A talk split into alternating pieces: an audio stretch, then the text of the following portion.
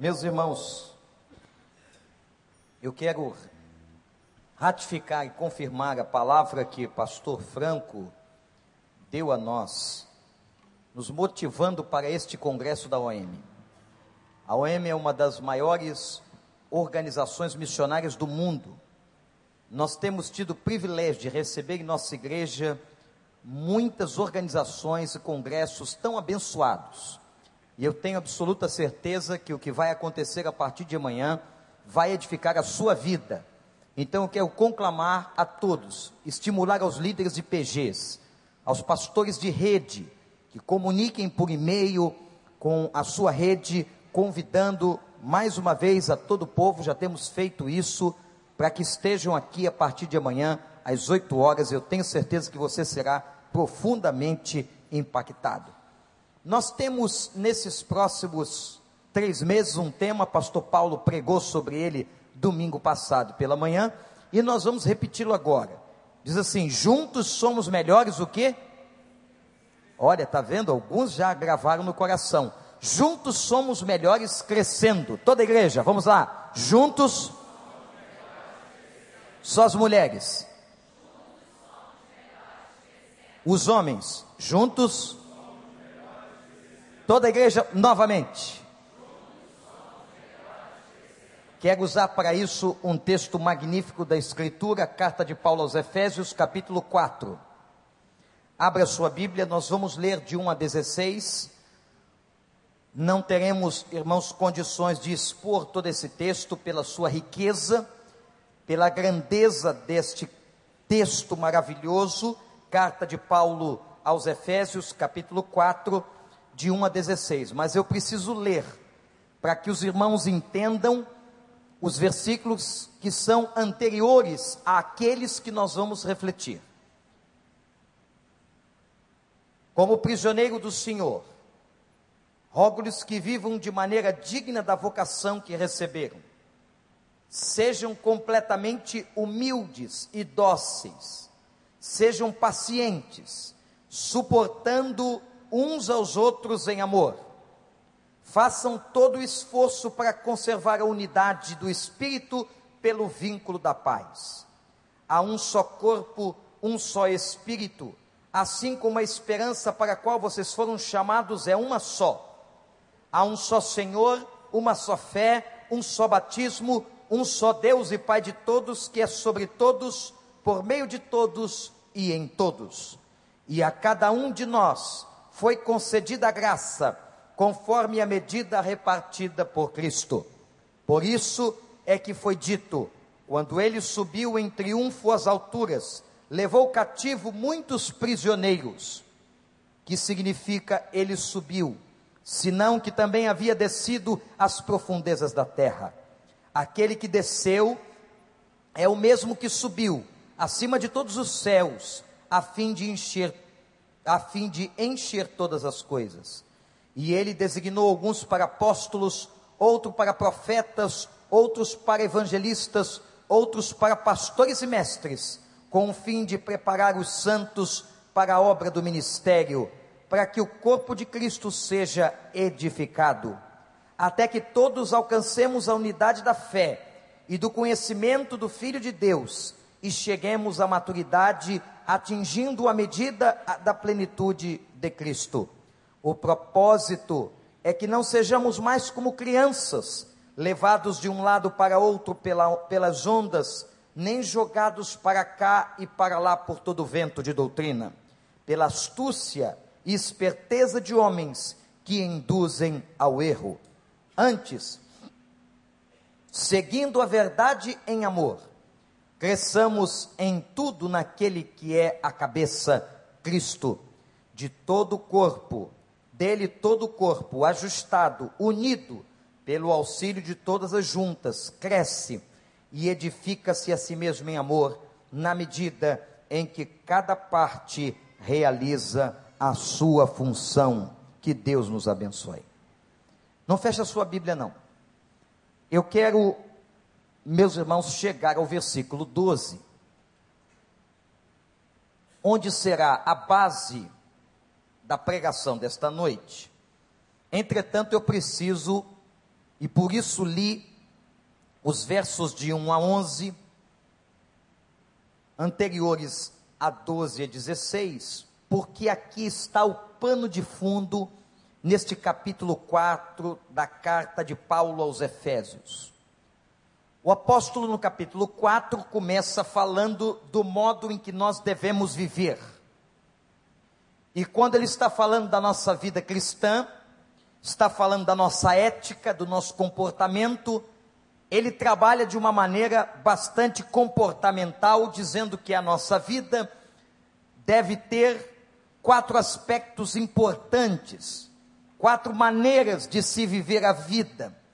E ele diz aqui: temos que ter uma vida completamente humilde, isto é, viver em humildade quebrantamento diante de Deus, coração não altivo, mas quebrantado, em humildade na presença do Senhor. Ele fala ainda de sermos dóceis, na maneira e no trato com o outro, na forma como nós nos relacionamos com as pessoas. Paulo diz: sejam dóceis, esta é a palavra da tradução no original para o português. A terceira maneira que Paulo está apresentando nossa forma de viver, a nossa vida cristã, é que sejamos pacientes. E por fim, na quarta maneira, ele fala que nós devemos suportar um ao outro, uns aos outros em amor. Então Paulo aqui apresenta, apresenta, amados irmãos, quatro maneiras como o crente deve viver: completamente humildes, dóceis, pacientes e suportando-se em amor. É disso que Paulo está tratando no início do capítulo 4. Logo depois, ele vai apresentar, meus irmãos, a beleza da diversidade do corpo de Cristo. Ele vai falar do corpo de Cristo. Ele vai dizer que este corpo é formado por nós. Nós somos o corpo vivo de Cristo. A igreja não é a instituição, temos aprendido isto. A igreja não é o prédio, a igreja é o corpo vivo de Cristo, e desse corpo, Cristo Jesus é a cabeça, é aquele que é a inteligência, da onde sai todos os desígnios da vida cristã. Ele está falando disso. Inclusive, Paulo vai dizer que aquele que foi levado à cruz colocou em liberdade todos os que estavam cativos. A cruz do Senhor nos deu essa libertação. E quando nós somos libertos, nós recebemos então, Paulo diz, dons espirituais. Ele começa a falar que esse corpo foi qualificado, esse corpo foi capacitado. E ele cita aqui alguns dons espirituais, obviamente o texto, o capítulo não fala de todos os dons do Novo Testamento, mas fala do evangelista, fala do profeta, fala do apóstolo e fala de pastores e mestres. Ele está falando exatamente sobre isso. Então, meus irmãos, até o capítulo 11, eu estou apenas fazendo uma introdução, dizendo do que que Paulo estava tratando. Até o versículo 11, Paulo está tratando sobre como devemos viver o corpo de Cristo que nós somos e a qualificação que nós recebemos do Senhor como membros do corpo de Cristo. Quem se converteu aqui já entregou seu coração a Jesus? Levante a mão. Você tem então absoluta certeza que você se converteu, você recebeu o batismo com o Espírito Santo de Deus no dia em que você aceitou o Evangelho. Você crê nisso?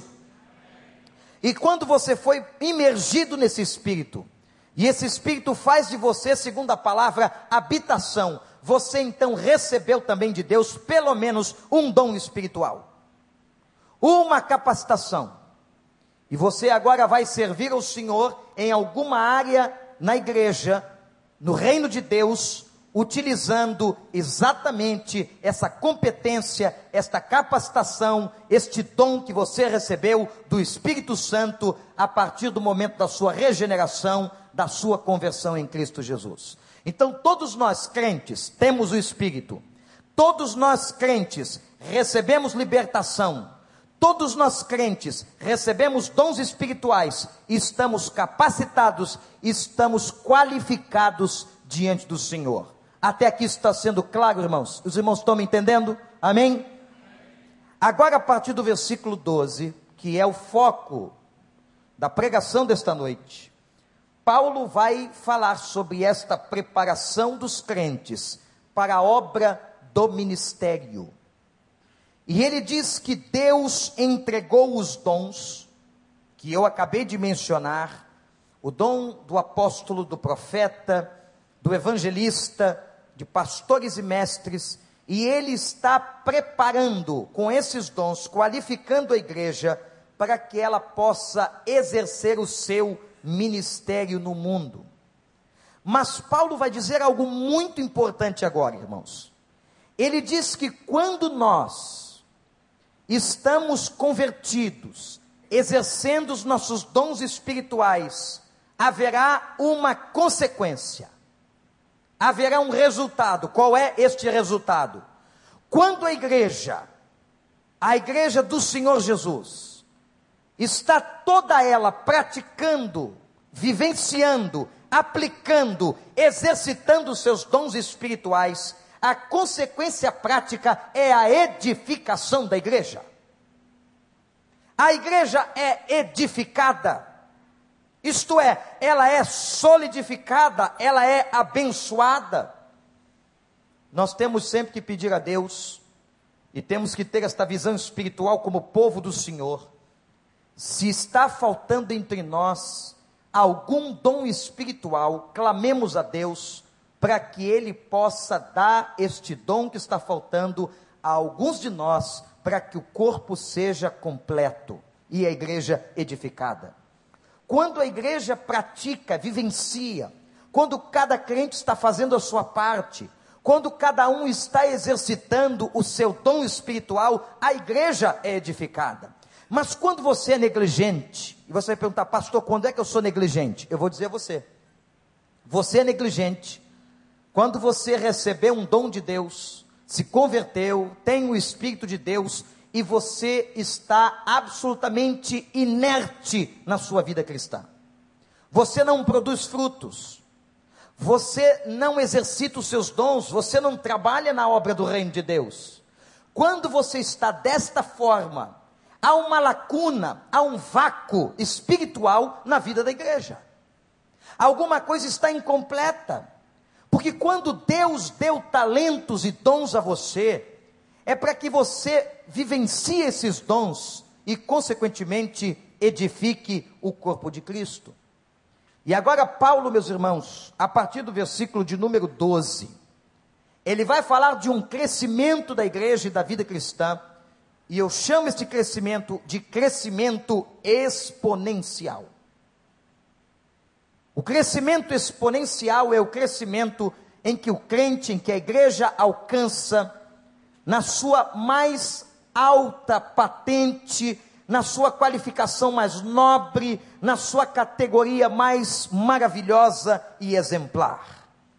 Paulo diz: todos temos que caminhar todos temos que estar indo em direção a este crescimento exponencial, que vai produzir unidade da fé, conhecimento de Deus e maturidade. É isso que está dizendo. Olhem o versículo de número 12. Depois de falar dos dons espirituais, do exercício dos dons, Paulo diz assim: com o fim, isto é, com o propósito de preparar os santos para a obra do ministério, para que o corpo de Cristo seja edificado, até que todos alcancemos a unidade da fé e do conhecimento de Jesus Cristo, do Filho de Deus, e cheguemos à maturidade, atingindo a medida da plenitude de Cristo. O texto parece complexo, porém é simples. O que Paulo está dizendo aqui, olhem para mim, irmãos, é está falando de um crescimento. Como se nós estivéssemos num patamar. E o que é a vida cristã?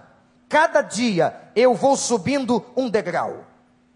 Eu vou alcançando um nível exponencial de maturidade, de crescimento espiritual, eu vou melhorando na minha vida, eu vou abandonando a carnalidade, eu vou adquirindo os hábitos do espírito, eu vou fazendo a vontade de Deus, e assim nós vamos caminhando para a estatura do varão perfeito.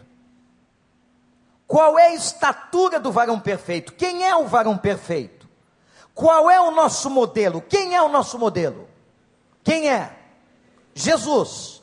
Nós estamos caminhando para lá com a graça de Deus. No aperfeiçoamento do Espírito Santo, subindo um degrau após o outro. O nome disso, irmãos, é crescimento. Juntos somos melhores crescendo. De novo, juntos somos melhores crescendo. Agora eu pergunto a você: é possível uma pessoa parar no meio do degrau? Alguém parar no segundo degrau, no terceiro degrau? É claro que é.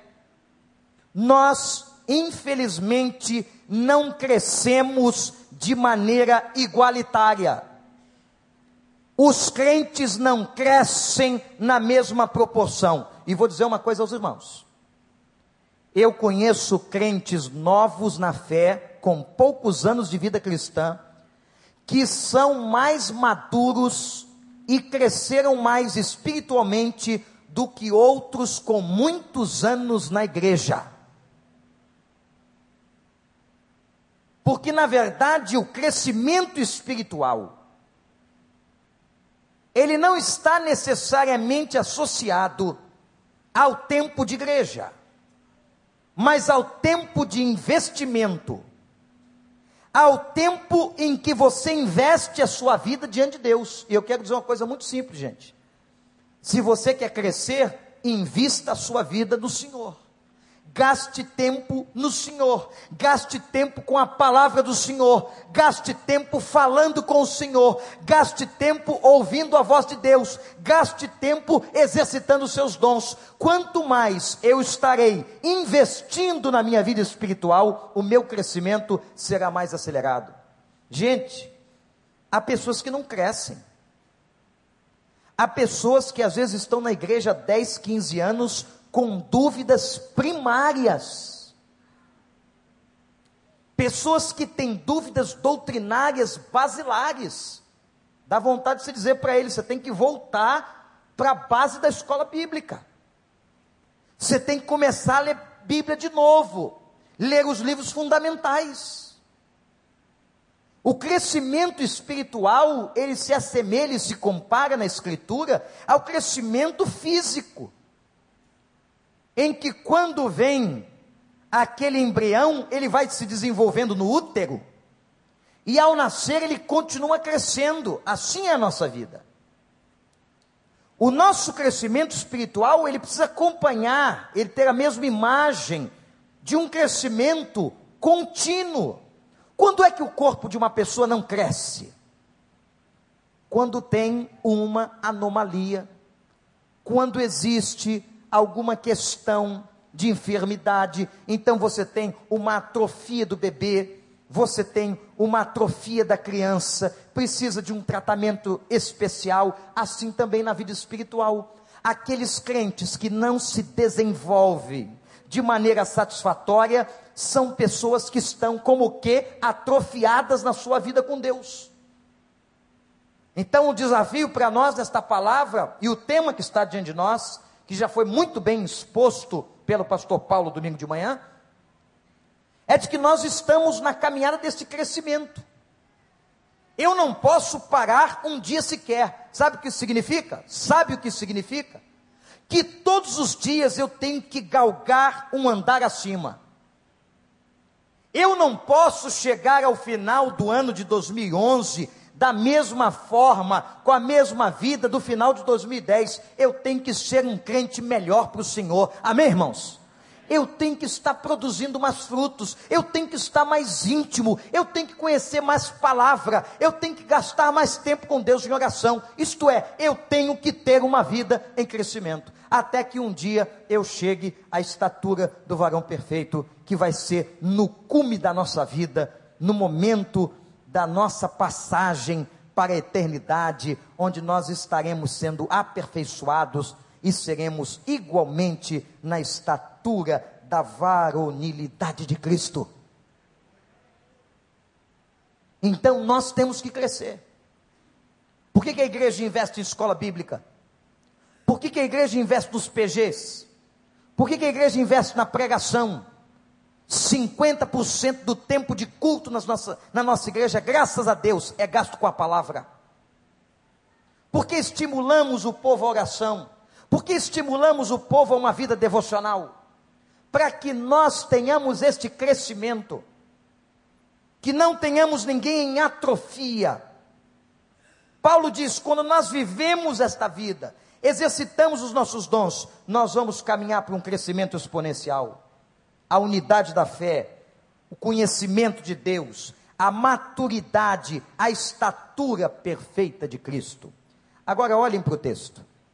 Paulo vai chamar atenção, meus irmãos e irmãs, no versículo 14, do que Deus não quer de nós.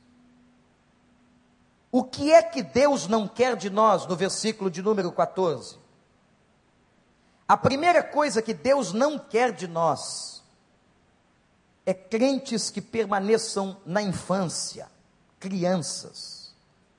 O propósito é que não sejamos como crianças, mas que venhamos a nos desenvolver.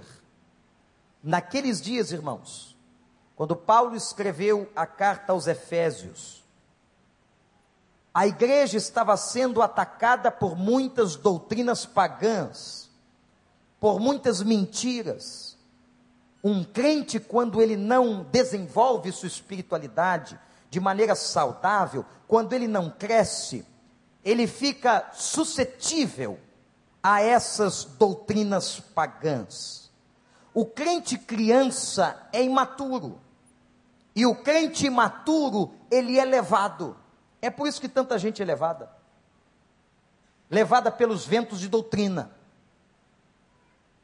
Ele é capaz de estar crendo em uma coisa aqui, amanhã na sexta-feira ele vai a um outro lugar, ele vai crer uma outra coisa, ele vai passear por doutrinas que não tem nada a ver com o Novo Testamento, ele entra em contos de heresia, ele acredita em propostas que não tem nada a ver com o Evangelho, ele entra, por exemplo, nessa balela da teologia da prosperidade, ele se envolve com pessoas que não lhe acrescentam absolutamente nada a uma fé saudável. Por quê?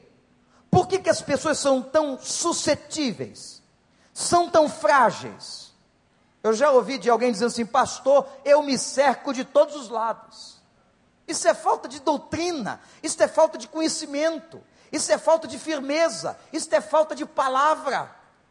Gente, quem está firme na doutrina, quem está crescendo em Cristo Jesus, não terá um comportamento como o de uma criança, suscetível aos enganos e às heresias. Paulo está falando aqui de heresias. O que eram heresias? Doutrinas contrárias ou que pervertiam a palavra do Senhor. Nós temos muitas heresias. Nós temos heresias, gente pregada, pregadas pela televisão, na televisão, no rádio, na internet e na boca de muita gente.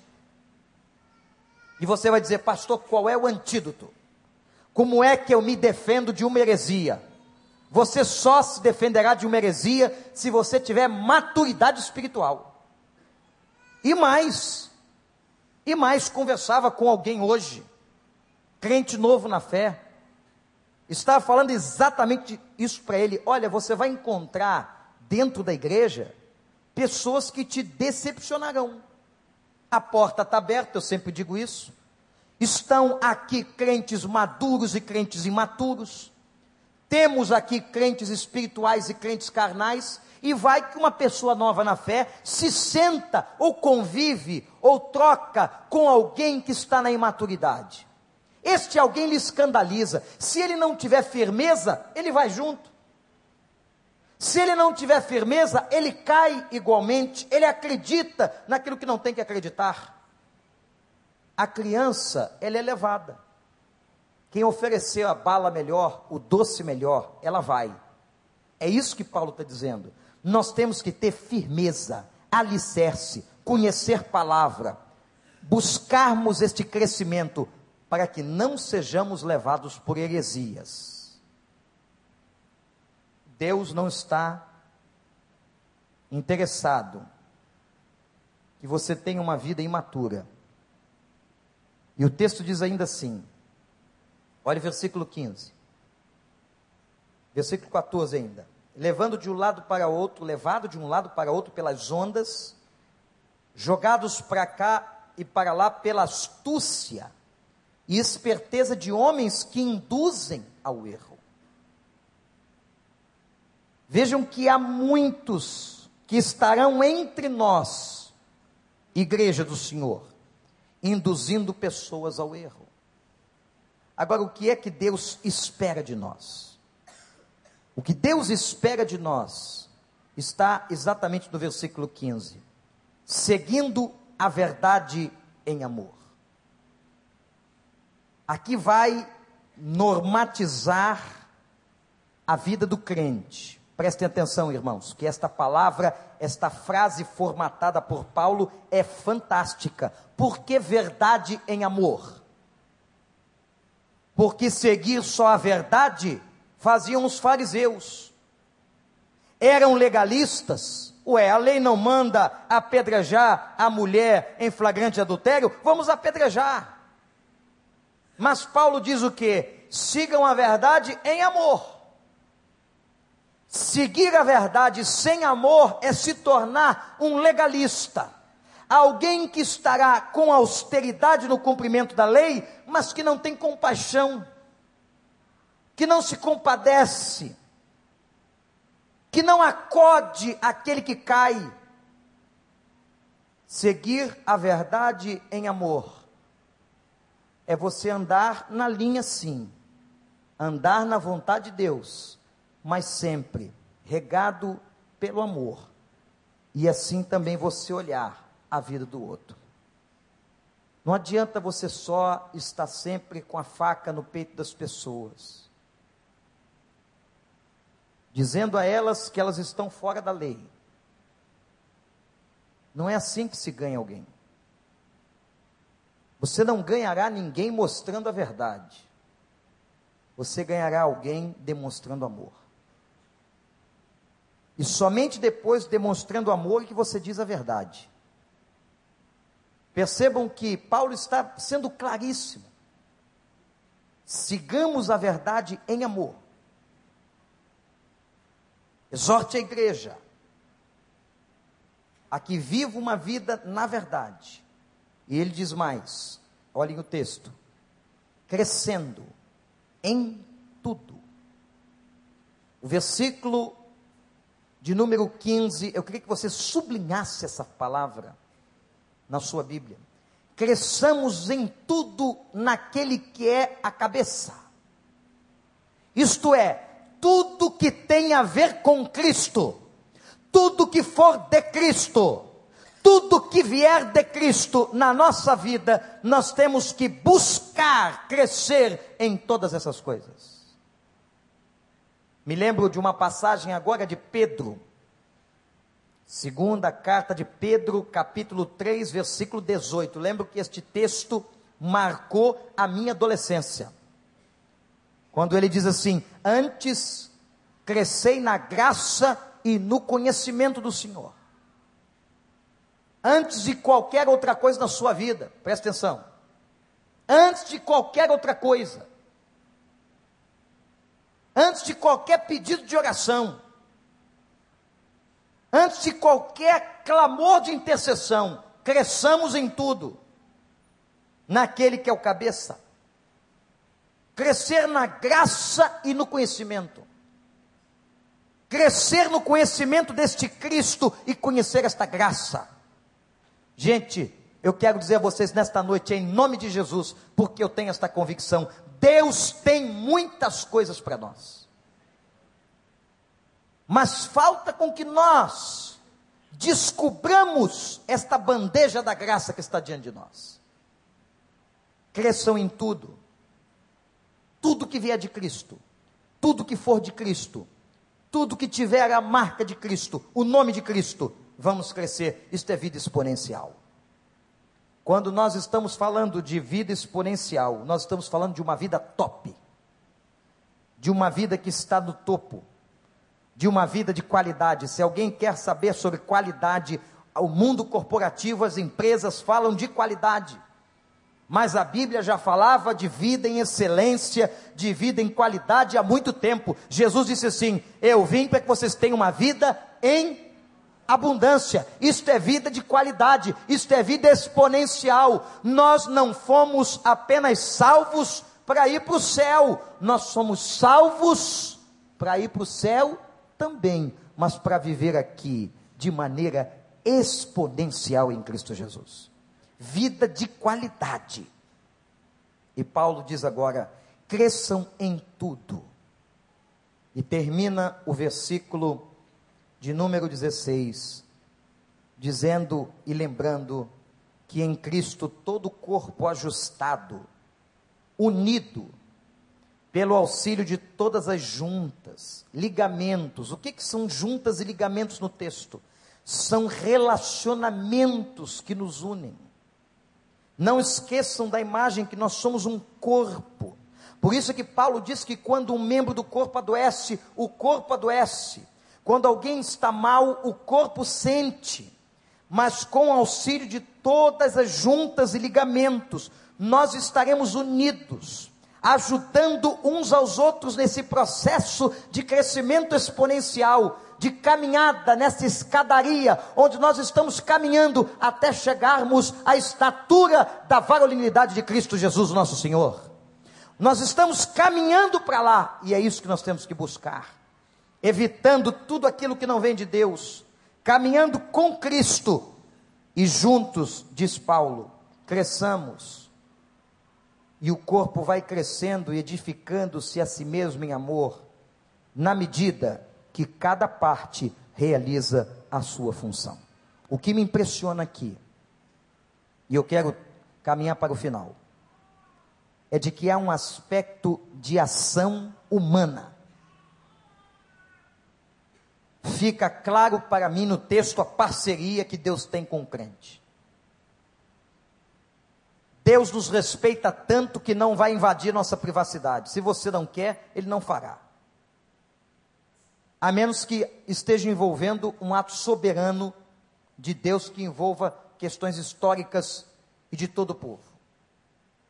Mas se você não quiser, se você não caminhar, se você não fizer a sua parte, não vai acontecer. E é por isso, exatamente por isso, que nós vemos vidas atrofiadas.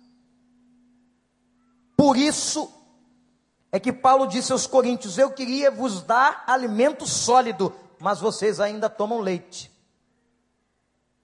Porque não cresceram espiritualmente.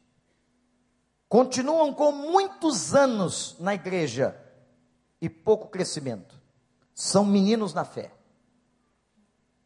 Então, Paulo está advertindo: busquemos este crescimento. Que cada um faça a sua parte se todos nós e cada um de nós fizermos a nossa parte, meus irmãos, a obra do reino se expandirá de uma maneira tremenda. Se você quer salvação da sua casa, desse bairro, dos seus amigos, se cada um de nós estiver fazendo a nossa parte, o Senhor, não tenham dúvidas, sempre, sempre faz a dele. Eu quero convidar a igreja nesses meses subsequentes, nesse tempo que vamos passar juntos, pensemos em crescimento. Talvez Paulo tenha nos dado um termômetro no início do capítulo. Talvez ele tenha dito que uma pessoa crescida, desenvolvida, madura, possa viver daquela maneira que ele disse aqui: humilde, dócil, paciente, suportando em amor e exercendo seus dons. É hora de nós fazermos uma avaliação, uma prova. Como uma criança e um jovem fazem provas numa escola para avaliar o conhecimento. É hora de fazermos uma investigação. Quem sabe numa escala de 1 a 10, onde você se encaixaria no seu crescimento diante de Deus? Qual seria o conceito que você daria a si mesmo? Quanto você cresceu no último ano? Será que você tem sido melhor nos últimos tempos do que você foi no passado? Pecados já foram vencidos? Você tem praticado vontade de Deus? Enfim, irmãos, que o Senhor nos ajude a esta reflexão. Porque a vontade de Deus é que nós não sejamos como meninos, crianças, mas que nós alcancemos a maturidade espiritual. Que nós caminhemos decididos para a estatura do varão perfeito. Que Deus abençoe a sua vida. Deus abençoe a nossa vida como igreja, como corpo. Porque quando um está fraco, o corpo sente. Isso significa que o crescimento é impedido quando aqueles que não fazem a sua parte se deixam abater. Acabam abatendo o povo, acabam abatendo a própria igreja. Mas nós vamos buscar, e é isso que queremos, chegar à estatura do varão perfeito. Se você quer chegar a essa estatura, coloque-se de pé agora diante do Senhor e vamos adorá-lo. Quero convidar você que ore antes de nós cantarmos. Feche os seus olhos. Diga para Deus que você reconhece que você precisa crescer mais. Que nós temos que caminhar juntos, subindo esses degraus. Peça a Deus, Pai, eu quero alcançar o crescimento exponencial. Quero ser um crente maduro e não um menino, uma menina na fé.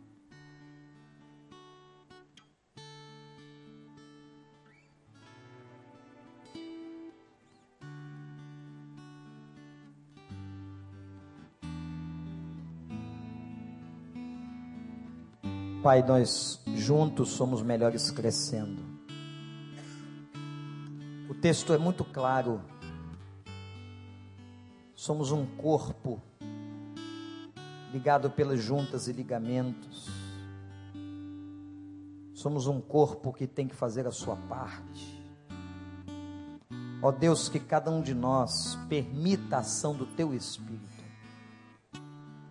e, ó Pai, eu tenho absoluta certeza que todos os irmãos e irmãs que estão aqui desejam este crescimento exponencial.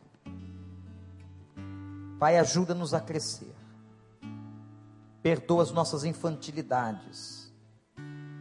Às vezes que somos meninos na fé, imaturos, quantas vezes levados por heresias e doutrinas que não têm a ver com a tua palavra ajuda-nos a termos maturidade espiritual, a estarmos investindo nesta maturidade, buscando a tua presença, buscando a tua palavra, para que sejamos melhores, para a glória do nome do Senhor.